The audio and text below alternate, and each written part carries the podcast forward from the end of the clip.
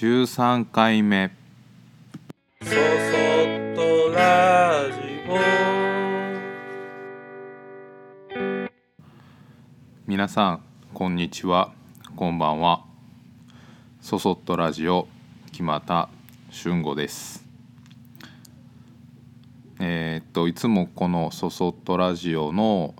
収録録音ですねをする前にノートっていう、えー記事をアップするアプリがあるんですけどそっちであのー話すことを、まあ、文章としてまとめてから録音をしてるんですけどえーっと今回は家庭料理について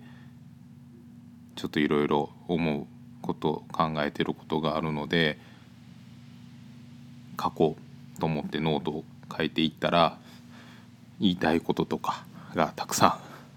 あったのでだいぶ長くなりそうなので、えー3編構成にして、えー前編中編後編っていう感じでお話ししようと思います。なので今回は家庭料理前編ということです。えー、と僕は自営業でで、まあ、工房が自宅と近いのでお昼ご飯はだいたい家に帰って食べることが多いです。まあ、でもたまにあの忙しい時とかちょっと仕事の都合上うんとささっと済ましてしまいたい時っていうのは工房で一人で、まあ、おにぎり食べたりとかっていうふうに簡単に済ますこともあるんだけどまあ大体は自宅でゆきちゃんがお昼ご飯を用意簡単なものを用意してくれてたりとか、ね、前日の残り物とかを食べたりして、まあ、朝昼晩家で食べています。まあもともと学生時代から一人暮らしをしてたので自分で調理すること自体はできるんですけどもう今は完全にあの、まあ、たまにこううん気が向いた時に餃子を作ったりとかカレーを作ったりとかそういうことはするぐらいでほとんどはゆきちゃんに用意してもらって、えー食べさせてもらってます。いやありがたいことですね。でうんとまあ子供が生まれた時に僕らは僕らはというかゆきちゃんは、まあ、里帰りをしずに粗相で、えー過ごしました。でまあ1ヶ月ぐらいはあの揚げ膳据え膳みたいな感じがいいよっていうようなことは言われてたのでじゃあ1ヶ月僕が家事全般やるよっていう感じでやってでまあ今ほど忙しくもなかったけどもなんかこうなんて言うんだろう。まだその時は粗相は始まってなかったのでそういうのの準備とか展示をが1個履いてたのかな。でそれの在庫作りとかしながらまあ家事も家事というか、えー家でのそういう、うんまあ、家事ですね。もう慣れない、えー作業。もまだ仕事としてやり始めたばかりで慣れない中で結構右往左往しながらやってました。あでもねあの家事に関しては一月ぐらいっていううんと期間限定だったからなんか頑張れたっていうとこもあるしまあ1ヶ月後1ヶ月ぐらいやってくるとちょっとねペースもつかめてきて慣れてきたっていうのもあって思い出としたらうん楽しかったなっていうふうに思います。でたまにあのもしもまだ僕が独身だったらどうしてるのかなっていうことを、えー僕は考えたりするのが 好きで思ったりします。でまあきっとそうなったら自分のペースで仕事ができるから夕方じゃなくて夜までダラダラと仕事をしてあのご飯作る晩ご飯をね疲れて作るのが面倒くさいからうん多分外食ばかりしてたでしょうね。今日は、うん、ラーメン？ラーメンラーメンラーメンおとつい食ったな。うんとんかつかカレーかみたいな。まあそうだそんな程度の発想想像力ですよね。晩ご飯を食べに行くっていうと、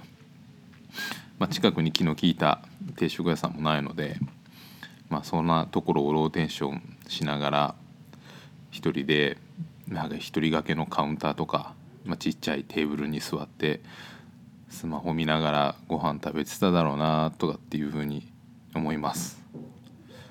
まあ、今ね家族と一緒に生活してご飯を作ってもらえてる身分だからこそちょっとそんな生活も羨ましいなとは思うんだけど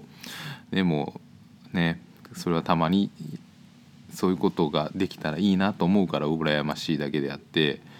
まあ、そんな生活をしてたら体にも悪いだろうしうんなんか体が悪くなって取り返しのつかなくなってからいろんなこと気づいてたのかもしれないですね。まあ、そう思うとあの家族があるからと思って夕方、まあ、いつも僕は6時ぐらいをめどにそこまではきっちり頑張るその代わりも、えー、とだらだらは仕事をしないっていうふうに決めてるので夕方までしっかり働いてで帰ってきたらご飯の準備が進んでてなんかこう家庭のあったかい雰囲気があるっていうことはすごいなと思うしうんなんて言うんだろう。経済的に恵まれたとしてもそのお金とかでは手に入れれないなんか賑やかさだったりとかお部屋の中のあったかい雰囲気だったりとか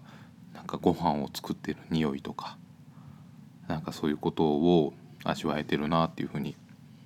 思います。で、まあ、僕の作ってるものっていうのはあのーそういうなんだろう日々の日常の中でえーっと主に主婦の方が使うような道具が多いのででお客さんもやっぱりそういう方がほとんどですたまたまたまに男性の方もいるんですけどまあでも本当に女性の方が主でうんまあ表札とか家具のオーダーとかになると一緒に旦那さんと来るっていう方もいるけど本当に女性の方をが中心だなっていうふうに思います。で、まあ、僕自身は、まあ、なんとなくこの形が可愛いかなとかこういうものがあったらいいよねっていうものを最初の方はあの考えて作ってました。である時にうんとこういう可愛いいものがある可愛いいお皿に盛れる可愛いカトラリーを使えるっていうことが大変な日々のそういう家事に向かう活力になるっていうことを言われたことがあってなんかすごい、まあ、しょ素直にびっくりしたんですね。えー、なんかそんえー僕のそこれでそんな風に思ってくれるの？みたいな感じであのびっくりしました。で、まあ、これはちょっと許可取ってないけど まあいいかな。あのいつもお世話になってる倉敷にある緑さんっていうお店の水野さんとにも言ってもらったんですけどやっぱりその大変な家事の中のやる気を出すにはこういう道具がすごく重要な人もいっぱいいるっていうことも教えてもらってああなんか最初はね自分がいいなと思った形とか雰囲気だけを作ってたのがいつの間にかなんかそういう大変な家事を頑張る人の支えみたいな存在にもなったりしてるんだっていうことはすごい嬉しかったしうん本当に作り始めの頃は全くそんなことを想像してませんでした。まあでもよくよく考えれば例えば、まあ、僕なんかでもそうなんだけどあの自分の制作をするにあたっていろんな道具を揃えたり買ったり、ね、必要にも必要として買ってるものももちろんあるしうんなんかやっぱなんか高いけどこっちの方がかっこいいしなと思って選んで買ってるものもやっぱりありますよね。でもそれと一緒なんだと思うと何ら不思議なことじゃないしやっぱお気に入りのものでものを作ったり仕事に向かうとうんやっぱり気持ちいいっていうのがありますね。なんでまあそういった意味でそのいろんなもう多分僕もカトラリーを何個作ったか分かんないぐらい作ってるのであれですけどそういうふうなあるところで僕の知らない場所で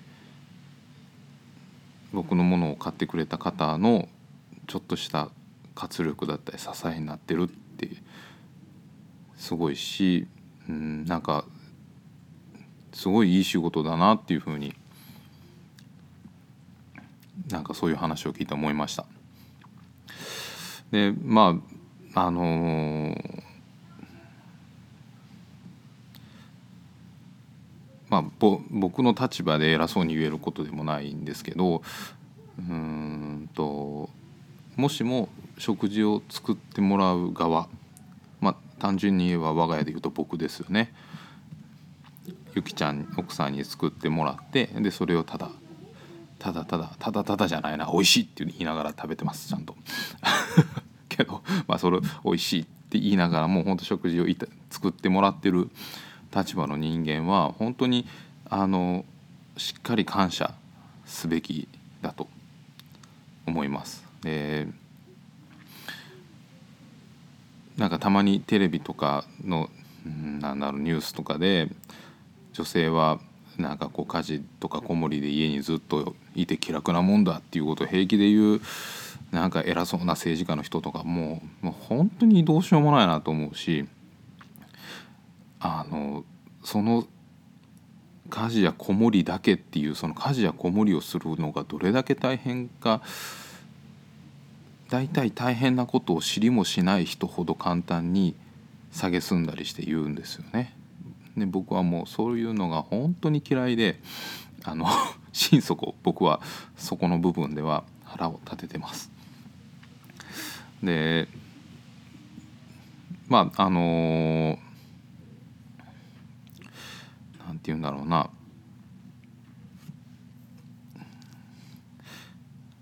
自分の身の回りのこと、まあ、例えばご飯のことも例えばご飯を出すっ出してもらうっていうことだけじゃなくうんとまた中編後編の中でも話をすると思うけどうんとその日の気温だったりとか例えば最近はお肉ばっかりが続いてたからもうちょっとヘルシーに野菜にしようかとかうんと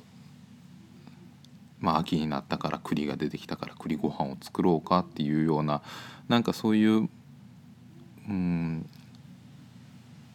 なんて言うんだろうな。気持ちがこう緩やかに動くような配慮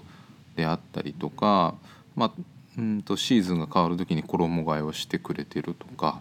なんか身の回りのことをあのケアしてくれてるっていう自分がしなくても自分の本当に信頼を受ける人がしっかりやってくれてるっていうだけでどれだけ邪念が取り払われて心の負担が減って自分の向かうべき、まあ、僕の場合だったら制作だったり仕事に迎えれる。それにだけ没頭できるっていうことの幸せさっていうのはうん恩恵を受けてる側は普通に思いがちだけどすごくあの偉大なことだと思います。でまあなんか中にはねお金があればそんなものを外注でとかお手伝いさんでとかっていうふうに、うん、言う人もいるかもしれないけどなんかそうやってお金を崇めるよりも気にしてくれてる人に対して感謝をすることの方がどれだけ、人として深みのある、うん、魅力的な人なんだっていうふうに僕は思うんですよね。でまあなんかたまにお客さんとかで話したりとか他の人とかで話したりしててでまあ僕なんかは結構もう慣れちゃって普通に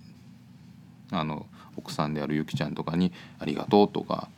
いつも大変だね」とか「頑張ってるね」とかっていうことをもう本当に当たり前のように言ってるんだけどそういうことすごいねって言ってくださったりする人もいるんですけどでもきっとどんなに照れくさくてもあのありがとうとか感謝してるとかっていうことをうん言葉にして伝えた方がいいなと思います。でそれはあのお金なんていらないし子供にだってできるし僕ら親なんて子供にはちゃんとそうやって何かしてもらったらありがとうって言いなさいとかって言ってるんだから 自分の、えー、奥さんだったり旦那さんとかだったりに、あのー、恥ずかしくちょっと気恥ずかしいのは気恥ずかしいと思いますけどなんか「ありがとう」って言って向こうはなんかこうちょっと「うん」っていう感じになるかもしれないんだけど言われて鬱陶しいなと思う人はいないのであの恥ずかしくても「あのありがとう」とか言えるといいですよね。なんかこう、うん、僕はそう思ってます。でこうまあ毎日食事が出てくることとかうんといつも家に誰かがいてくれるとかあの子供たちがにぎやかにぎやかを通り越してうるさいとか、まあ、いろんなことがこううんとそこにあると当たり前の風景だと思うけどその全てがやっぱり当たり前じゃなくて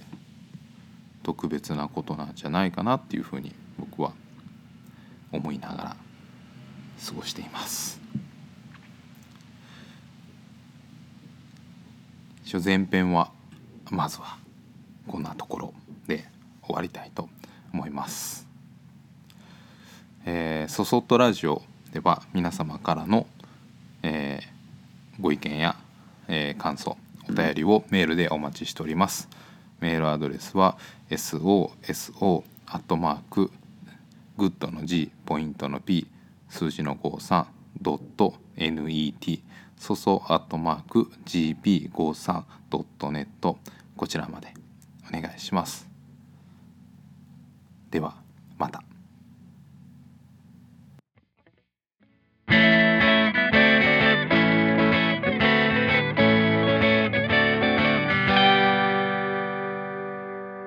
そそっとラジオ。